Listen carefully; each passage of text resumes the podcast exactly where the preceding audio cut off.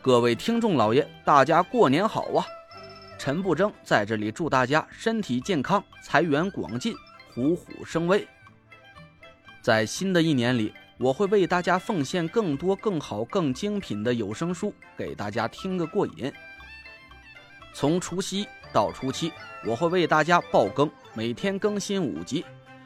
在我的声音词条的每个页面啊，有个小圆圈，里面有个赏字。各位听众老爷，各位家人，您开心呐，就给我打赏个一块两块不嫌少，十块八块也不嫌多。毕竟啊，咱这书还有很多很多集要去听，而且是一直免费让大家听的，这我也得吃口饭嘛，是不是？谢谢了，各位听众老爷。第二百四十二集，我大口大口的喘着粗气，这才感觉浑身都被汗水浸透了，腿肚子一个劲儿的抽筋儿。我心有余悸的回头看过去，车屁股上卷起一股尘烟黄土，熊家的人已经没了踪影。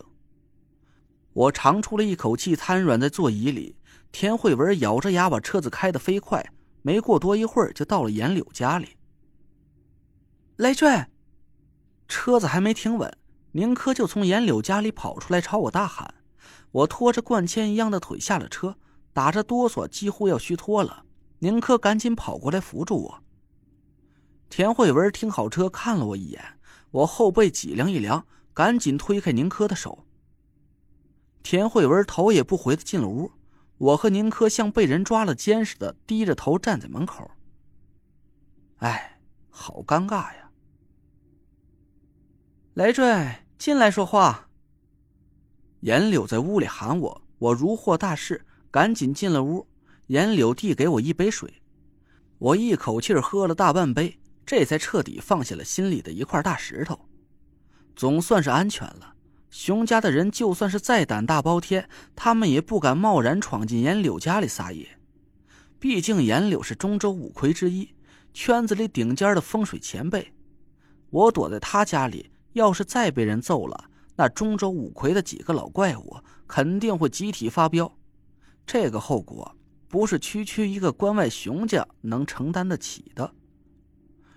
严柳问我到底发生了什么事儿，我把唐果儿怎么把我骗到赛车场看比赛，他故意让我发现车上的绿光，我又是怎么发现了唐家和熊家有关的秘密，还有离开唐家之后遇到了鬼打墙，关外熊家埋伏在赛车场里暗算我的事儿，和他说了一遍。田慧文坐在一边朝我翻了翻白眼，脸色臭臭的。赶明儿你就去我公司上班去，省得在家里闲出毛病来。刚一离眼就让小姑娘骗走了，瞧你那点出息！我低着头不敢说话，宁珂的脸色也很尴尬。田慧文这话肯定也是说给他听的，我心里暗暗叹了口气。我确实是该好好反省一下我自己了。要是我老老实实待在家里，琢磨怎么找水行五魁令的事儿，我也不至于让唐果儿骗走。更不会发生刚才那惊险的一幕，差点丢了小命。严柳听完我的话，叹了口气，他坐在椅子里想了半天也没说话。我有点着急。严前辈，熊家摆出那个阵法，我实在是想不出破解的办法。您要是知道有什么，就赶紧告诉我吧。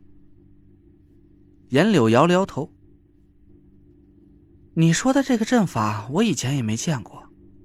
应该是熊家最近才演练出的一个新阵法吧。不过还好，本来应该是熊九和他们一起合练的，现在熊九死了，他们只能临时抓了个不懂风水术的熊天来凑人数，这个阵法的威力就小了很多。我想了想，刚才我被那个阵法打得屁滚尿流的场面，情不自禁的打了个冷战。要是我没猜错的话。熊家要对付的人绝对不仅仅是我自己，我只是碰巧和熊九结了仇，所以就成了他们下手的第一个目标而已。严柳点点头说：“关外熊家一向是野心很大，只是以前没有能力和五魁抗衡，现在他们有了这个奇怪的阵法，说不定这次他们的目标是把五魁一网打尽。”我也同意严柳的看法。很有可能，他们摆出这个阵法很诡异。我猜他们是早有预谋，想要在今天来找中州五魁的麻烦。今年熊云六十三岁，熊雷和熊九是五十四，就连临时凑数的熊天也是四十五岁，这都是九的倍数。这个阵法应该就是依据这个级数规律演练出来的。宁珂，我回头看着宁珂。唐果儿今年多大了？你知道吧？宁珂想了一下，他挺小的。好像是十八还是十九岁来着？哦，对了，是十八岁。昨天晚上他的粉丝在直播间里还搞了一个生日派对，就是庆祝他十八岁的生日。我点头说：“这就完全对上了，十八也是九的倍数。他们这个阵法……”我突然愣了一下：“你是说，唐果儿昨天才满十八岁的生日？”宁珂点头：“没错。”他的粉丝还臭不要脸的喊了个口号，说什么“果儿女神长大了，要把我们极速赛车公司打得稀里哗啦的。”我猛地一拍大腿，那就对了，唐果儿他就是破解这个阵法的关键所在。几个人一起朝我看过来，我给他们解释了一下。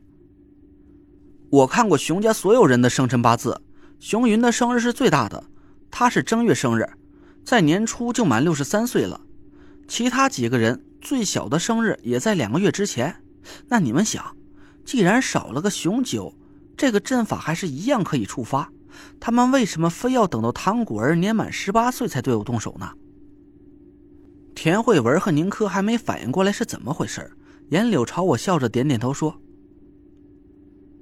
找到这个阵法的阵眼了，就是唐果儿，缺了他这个阵法就没法触发了。”几个人这才反应了过来，田慧文高兴的看着我：“累赘，那你是不是已经想到破解这个阵法的办法了？”我苦笑了一声说：“刚才我和他们交手的时候，就感觉到了，这个阵法可不是那么容易就能破掉的。熊云是主持阵法的核心，他请出了金花教主附体，我根本就伤不了他。熊天不会风水术，我也不敢对他下手。”熊果儿身边有熊雷护法，就算我知道了他是这个阵法的阵眼，恐怕也不太容易能进得了他的身。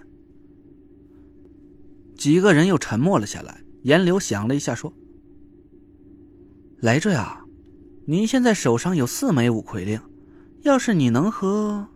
嗯，能找到最后一枚五魁令，就可以摆出五行大阵。这个阵法叫五魁阵，你师傅以前告诉过你没有？”我笑着摇头，关于五魁的事情，师傅从来就没和我说过，只是在我临来中州的头一天才和我提了一句，我根本没听说过五魁阵这个词儿。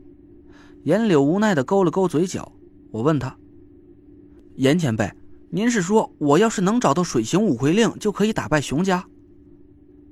严柳不可置否说：“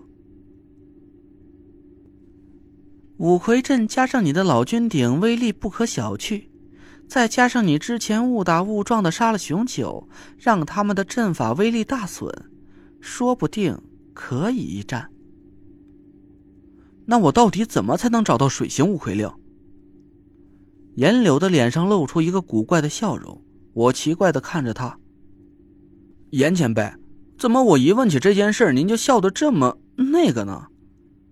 我很想说严柳笑得很猥琐，可他毕竟是我的长辈。我也不敢这么说出来。严柳板了板脸，很努力的保持严肃。这是你师傅定下的规矩，老婆子可不敢告诉你。安儿啊，现在几点了？延安看了看时间，下午三点了。嗯，雷着呀，你该去学种花了吧？我愣了一下，这都什么时候了？